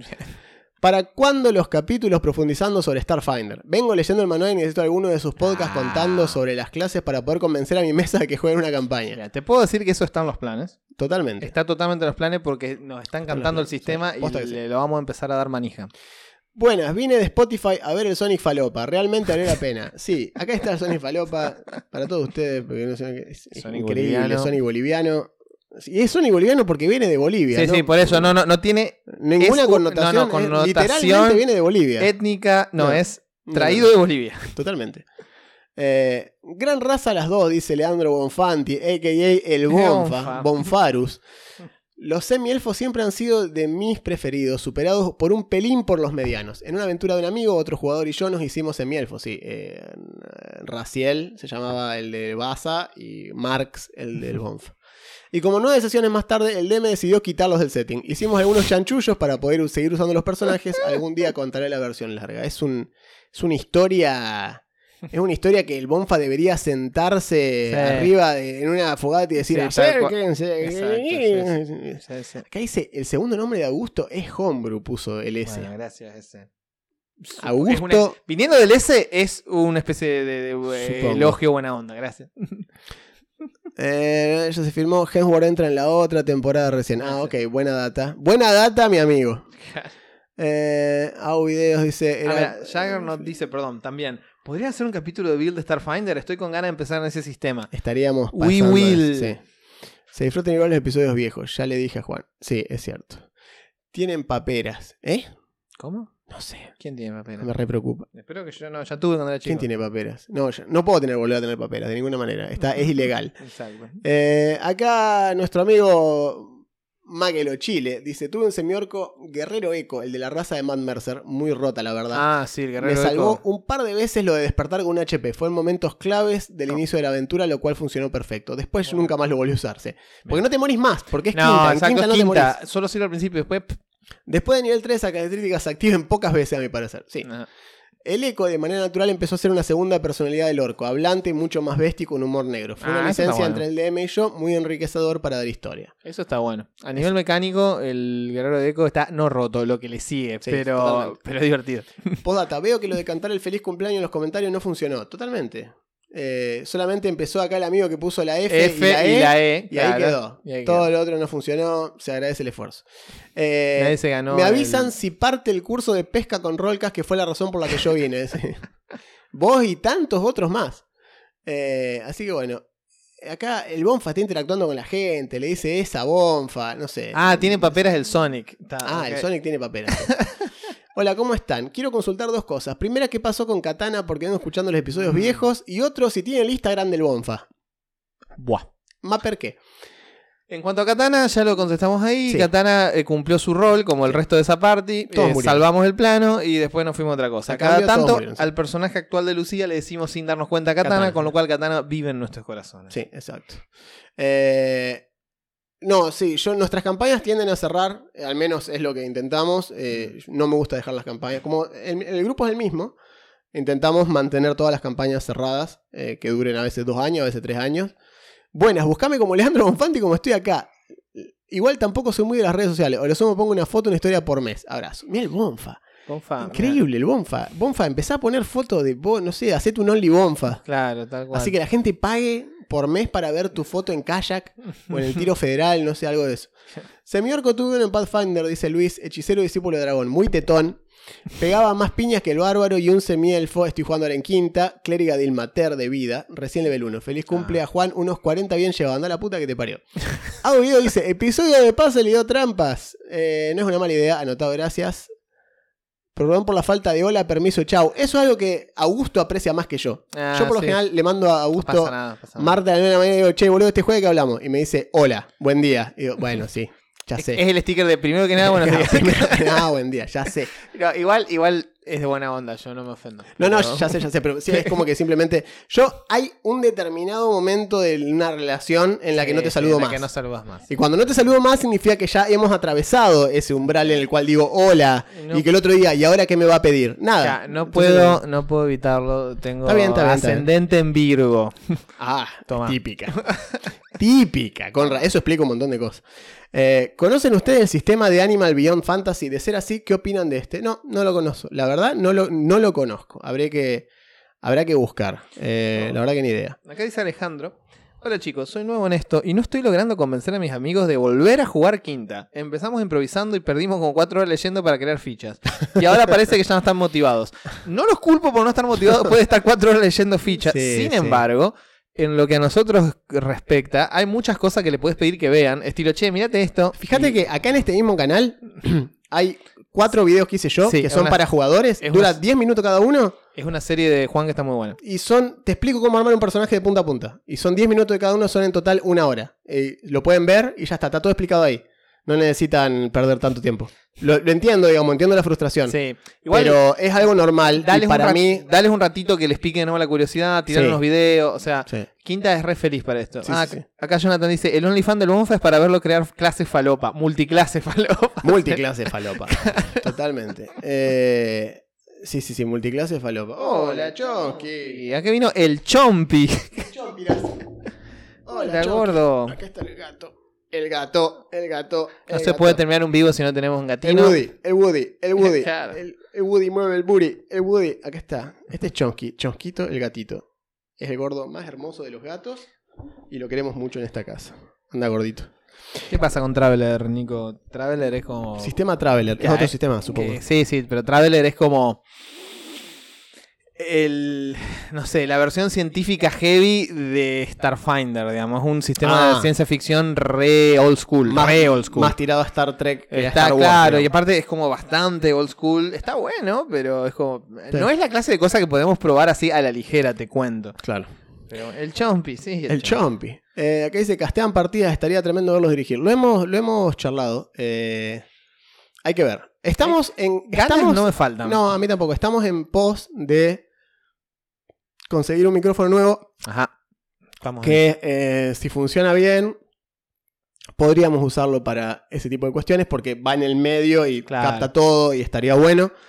Eh, el otro día cuando nos entrevistaron eh, los chicos de la taberna del rol hablamos un poco de esto, de cómo se pierde Sí. eh, de cómo las cosas tienden a parecer como más guionadas. eh, y por ahí se pierde un poco esta cuestión de, qué sé yo, el ruido del paquete de masita abriéndose y esas cosas que son normales para nosotros. O viste, qué sé yo, te ceban un mate o alguien dice, che, voy a preparar café y se levanta y va a preparar café. Claro. No es que decir, hacemos una pausa de cinco minutos y ya Ya volvemos, con más calabozos y dragones. No, voy a hacer el café y yo sigo dirigiendo mientras uno se levanta y Claro, va para allá. cual. Tratás café. de que no sea. de- eh, a ver, el que se levanta no lo hace normalmente Y cuando. no va a ser el DM normalmente. cuando lo están engageando, digamos, le está hablando a esa persona. Pero ha si pasado, no- por ejemplo, que yo agarro y digo, ya vengo, voy a, voy a calentar agua, y siguen eh, jugando ellos. Y yo lo escucho de la cocina, pero no, no estoy interactuando. Esas cosas Claro. suceden y no sé, o sea, si haría un vivo, pasaría mucho eso, digamos. O sea, si, lo, si grabaríamos las sesiones, pasaría mucho eso. En digital es más controlable, o sea, si son eh, Ah. sesiones eh, remotas, es decir, por Fantasy Grounds, es más controlable, como hacía con las chicas en el aquelarre, pero ahí lidias con cuestiones técnicas. A una le anda mal el micrófono, a una le anda mal internet, uno Ah, se laguea, se desconecta, se le corta la luz. Pasa un cosas. montón. Ahí realmente preferiría el tema de la presencialidad. Sí. Eh, acá Feral, bastante más atrás, dijo: ¿Conocen ustedes el sistema de Anima Beyond Fantasy? De ser así, ¿qué opinan? Ese es el que ya leí ese mensaje. ¿no? Yo no lo conozco. Yo tampoco, le dije que no, le dije que Ah, ok, perdón. Yo no lo conozco. Alumno? Contame- Básquetbol. Contame en algún lugar algo breve. Tirame el pitch de ascensor. Sí, sí, sí. Hace totalmente. poco encontré, les tiro así, hace poco encontré, está segundo en Drive-Thru RPG, el sitio de los de PDF, sitio oficial para comprar PDF de rol.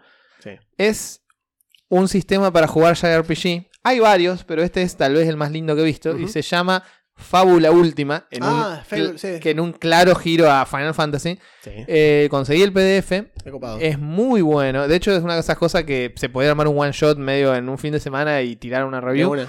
Eh, se los recomiendo, Fábula Última. Ahora, del que mencionaron recién, no sé. No. Acá dice, bueno, S- eh, Sani de la fragua del conejo, otra vez llegando tarde. Para ser un conejo, bastante lento. Lo tuyo, la verdad, es una, una decepción eh, increíble.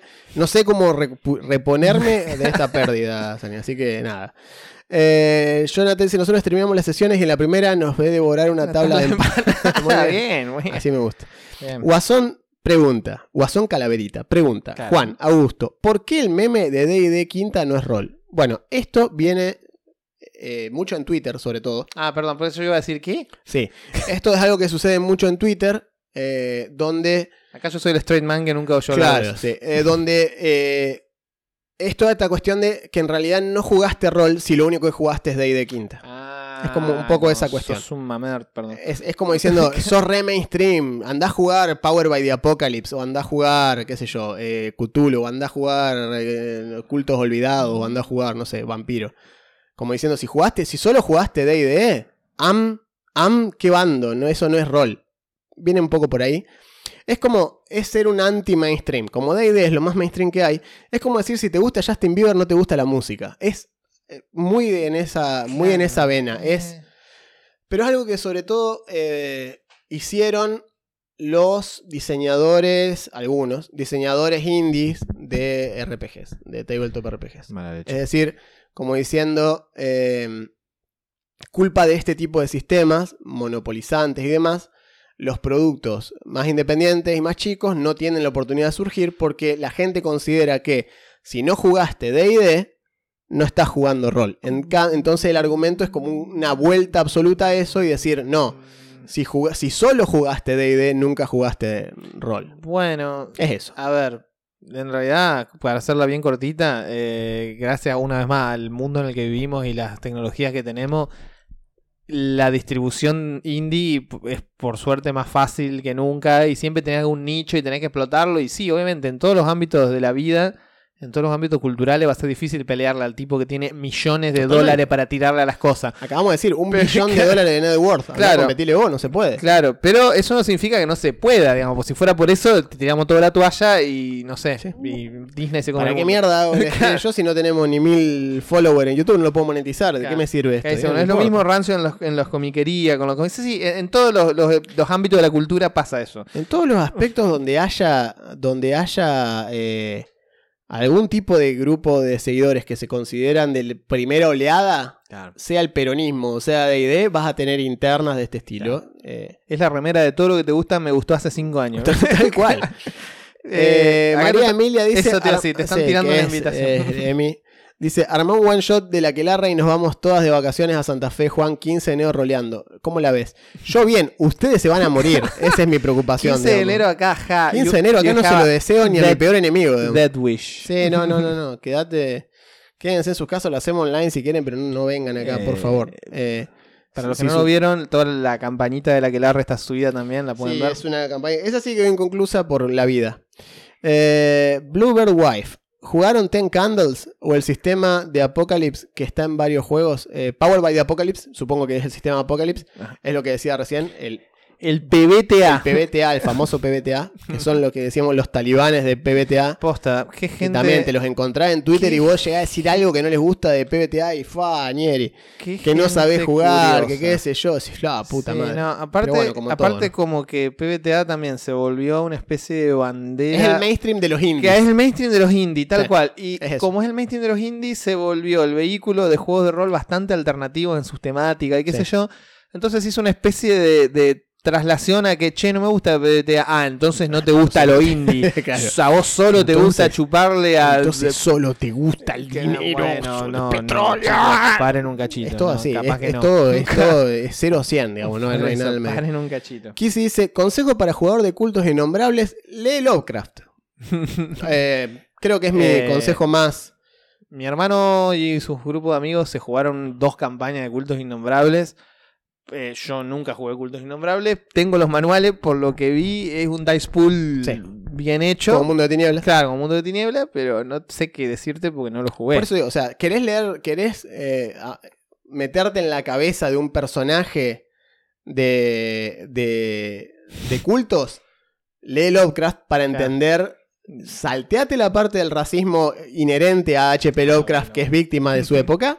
Eh, y prestarle atención a cómo está, a cómo está hecho, eh, cómo están hechos los personajes, cómo están pensados, cómo sufren las cosas a lo que le tienen miedo, porque vos a veces lees y dices, ¿de qué mierda le tiene, le tiene miedo el tipo este? Está hablando, hay algo, una voz que me habla. Bueno, está bien, o sea, tampoco es para ponerte así, no, me vuelve loco. Y literalmente lo está volviendo loco y realmente, porque es un antiguo susurrándole en el oído y lo está volviendo loco posta. Entonces tenés como que entender, hay un cierto dramatismo extra en los personajes de cultos que comparten con Lovecraft el sufrimiento eterno de este tipo de personajes. Yo te diría eso y si querés leer algo más moderno, pero que también por lo que vi está metido en la estética, en las temáticas, puedes leer algo tipo Clive Barker o algo así, que es horror más de los 90 esta parte y la verdad que rinde un montón. Acá dice Sanis, quinta es el peronismo y PBTA son los libertarios. Eh, Merp el radicalismo. Sí, después tiene que ellos mutan al mastermind, ¿viste? Es la, izquierda. Y vos decís que. Che, no juega nadie ustedes. Y que, bueno. ¿Y qué, importa? Pero, pero, que juega es fiel hasta el cajón, ¿viste? es así. Pero bueno, está bien. Eh, yo creo que más bien. Yo creo que la izquierda es Fate. Eh, más que ah. Merp. Porque viste que Fate tiene esa cuestión así de que parece. Para, en muchos casos es como esa cuestión así de. esta, este es mi primer sistemita. Sí. Eh, porque al manual lo vendía en una comiquería. Sí.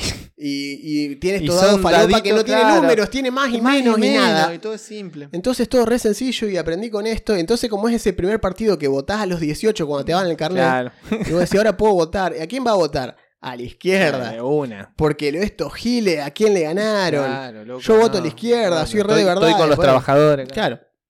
Que es cierto. O sea, uno está con los trabajadores en serio, pero. Hecho, Digamos, eh, a la izquierda un millón de Yo veces. voté a la izquierda toda, toda, más Perdón, veces de las que. de Perdón, las que puedo sorprendiendo a nadie. O sea, nos vienen escuchando hace 110 Sí, sí, episodios, ya saben cómo pensamos. Sí, sí, sí. Así que, como votante de izquierda, inclusive, te puedo decir que eh, es para mí Fate es muy de esa onda, digamos. Mientras que. D&D sí, es, es el- es la cuestión esta.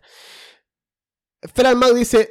Homely Gothic y el error dentro de lo conocido. Muy recomendable de Poe también, también. para ambientar. Sí, Bien, totalmente. bien. Y partidas de Cthulhu. Pregunta de argentino a argentinos.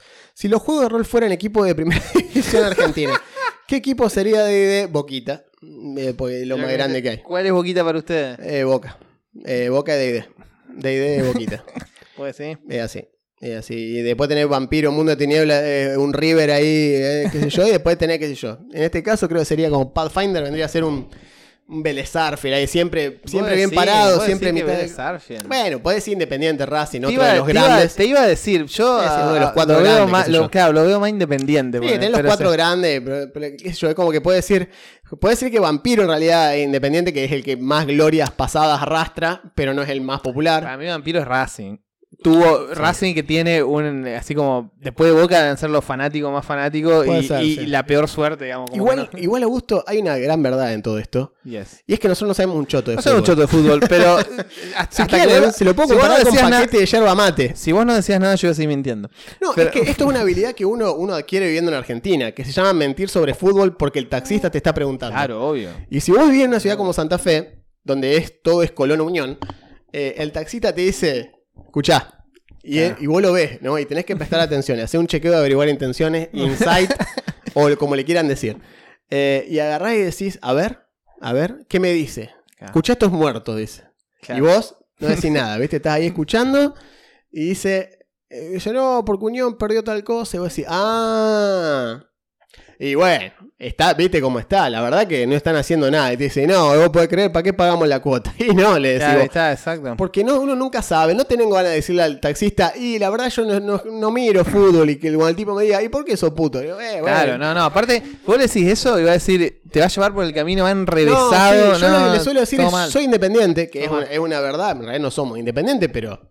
eh, sí, bueno, acá dice, no, dice, si hablas con seguridad parece que sabes. Ah, claro. Es la historia de mi vida. Por favor, soy abogado. Exacto. Eh, mi eh, trabajo lo tengo entrenadísimo gracias a para hablar eso. con seguridad sobre cosas que no estoy tan seguro de saber. No, pero no, eso es así. si al cliente vos le decís Tal cual. así, le haces así con la cabeza todo y tomás mate y cuando no sabes lo que decir, entra. Si el rol Fuera una panadería. panadería. ¿Qué juego de rol sería cada factura? Y qué complejo, ¿eh? Es muy bueno esto. Qué complejo. Pero Eh. sí, habría que hacer una, ¿viste? Vamos, ¿Sabes lo que podemos hacer para que se pudra todo? Así que nos reputen por todos lados. Hacemos un tier list y empezamos a arrastrar, ¿viste? S, A, D, B, D, Claro. F. Así, ¿viste? Como diciendo, bueno, la S solamente va de ID, porque todo lo otro, no sé, ninguno le llega. Y ella te Claro, pega se- una se cancelada. repudrió. Eh, bien. Creo que. Ah, pará, nos falta una cosita. Ah, no has ido a. Nos falta. Anchor. Sigo streameando, ¿no? No se cayó nada. Hola. Uh, creo que se cayó un poco. ¿Miedo? ¿Qué pasó? ¿Saben lo que pasó? Les voy a decir. Creo que no se cayó nada, pero por las dudas. eh, si se boludeó eh, y volvió, es porque el botón de mierda del Razor, el de acá abajo, es back. Ah, y lo claro, toqué volviste, sí. y me tiró la página para atrás. Guarda, es que cuando- Es un problema. Mouse Gamer. Sí, que al pedo lo tengo ya. A esta altura del partido es más incómodo que otra cosa. Eh, Chamullo. tenemos las cosas. Sigue, de- sigue, sigue, entonces. Ah, sí, bien, sí, menos no mal, se preocupen, no se Me, preocupen. me- me asusté, me asusté. Tenemos en Anchor las respuestas a ustedes. Les preguntamos cuál les gusta más manga de racistas, semielfos o semiorcos. 50-50. De 20 votos, o sea, viva, la 10 demo- 10. vi- Muy bien. viva la democracia. Lo dije una vez, lo diré otra Claro. vez. La democracia simplemente no funciona. ¿Cuándo aprenderemos? Ezequiel Alvarado dice, feliz cumple, Bárbara 3.5 ultramachaca, cruza de orco con enano. El DM quería que se la violineen todo el tiempo, así que me la pasaba aniquilando gente. Increíblemente sobrevivió a la campaña y virgen, carita guiñando el ojo. Alejate del DM, tenés que decirle... ¿Qué heavy eso? Sí, no, bueno, qué sé yo. es igual me, me parece bien que la piba se haya pasado machacando gente. Sí, pero- está bien, pero digo, no debería ¿Por haber qué sido la pusieron en claro. esa situación? Es lo que decimos siempre. ¿Por qué llegaste a ese punto? Claro. No tengo recuerdos, dice Carol. Estoy principalmente de DM ahora, pero sí. siempre he tenido en mente jugar una semiorco druida que renunció a la violencia por culpa de los hongos alucinógenos. Apoyo la moción. Buen concepto. Diego dice, recuerdo de jugarlo para partidas de eventos o en one shots cuando no quería ponerme a pensar tanto en un personaje. Semielfo sale fácil con frita con cualquier clase y a Sí, jugar. Sí, de una. Dice, siempre sentía el semielfo muy power gamer y no lo elegí jamás. Adivinen por qué el Bonfa elige al semielfo. El semiorco bárbaro es muy fácil de hacer para nuevos y que yo haya usado semiorco pícaro experto en intimidación o semiorco mago. Sí, son Bien, interesantes. Está bueno. Semiorco Mago es un- una buena Nessel dice, soy DM. Eso responde a tu pregunta, yendo a escuchar el aquelarre. Feliz cumple. Bueno, muchas gracias. Y sí responde un poco a mi pregunta. Eh, no, no, no, no se cayó nada y no frené la grabación. eh, nada más que como hice un back, me, me- Hubo, me- me claro, caí todo por un segundo. eh, Todo bien, Yu- todo bien. Pero YouTube tenía nuestra espalda. Sí, sí, sí. YouTube, YouTube viste, viste cómo son las multinacionales, nos cuidan. nos cuidan un montón, aguante- aguante Oh, ¿Cómo Google te defiendo. Google, papá? Google, pero viene acá y me dice, ¿vos qué, qué es el problema? No llegás a pagar la luz, ningún problema. Mete la mano en el bolsillo así, dos tiros en la rodilla me pone. Eh, bien, así que nada, eh, esas cosas que hemos estado hablando, les agradecemos como siempre. La Sí, muy- increíble sí, participación. muchas gracias. La verdad que para mí es muy, muy lindo tenerlos ahí, poder charlar y intercambiar. Acá dice, Guasón dice, saluden a mi amigo Benito. Y estuve mirando eso. Así, viste, como con cara de. Este no va a decir, ¿viste? no va a decir, eh, mis amigos Micho, Tito, Negro y Cabezón. Sí, dije, nos la va a hacer. Nos la va a rehacer. Así que que se consideren los saludos dados. Claro. No vamos a repetir nombres. Exacto. Vos, vos que nos estás escuchando, vos sabés Claro. bien. Ah, mira, Sabés Ale- bien quién sos. Alejandro de los míos dice: aguanten los gnomos. Aguanten los genomos. Aguanten los genomos Muy 86. bien, muy bien, muy bien. Totalmente. Si sos nuevo en el podcast, no sé si viste el episodio de los gnomos. Si no, te lo recomiendo. Ahí queda claro que nadie entiende para qué sirven, pero a mí me gustan. Nadie entiende para qué sirve. Si los razas fuesen partidos políticos. Claro, no paraba. Si las razas fuesen tipo de pasta, ¿cuál es el rigatoni? No sé, la verdad que no lo sé. Bien, Bueno, eh, ¿cuándo vamos ya? Una hora cincuenta. No, una hora veintiuno en Una realidad. hora 21, sí. Una hora las 8 y 20 21. y a mí se me hace Tarde para vender el tarde, se hace pescado. tarde para vender el bacalao. Así que les agradezco mucho, les agradecemos mucho. Sí, eh, como siempre, un gusto estar, eh, estar acá. Eh, y espero que les estén disfrutando este formato de cada cinco episodios un live. A mí me parece interesante, me parece que afianza nuestra relación como audiencia barra creadores de contenido. Me parece que Bueno. uno no, uno no puede existir sin el otro, así que está bueno. Para no estar así hablando siempre hacia allá y ver Así quién porque nos miramos así, pero no estamos mirando nosotros. Estamos mirando Claro. a un punto más o menos que está Intermedio. pero no lo estamos mirando porque si nos mirásemos estaríamos así Claro, y no así. tiene sentido. Entonces es como medio, medio falopa. Eh, veremos cómo mejora esto después, eh, si, si hace. Eh, si cambiamos de micrófonos y demás. Dice, Eh, básicamente son inútiles según su diagnóstico XD. No, no es que son inútiles. No, a mí no me no, no. gustan, dije yo. porque Inútiles, son unos no, no, inútiles. no, no, no. Pero Claro. yo digo eso. A mí me gustan, son una de mis razas favoritas. Los he jugado varias veces. Claro. Juan ya me dirigió un par de veces.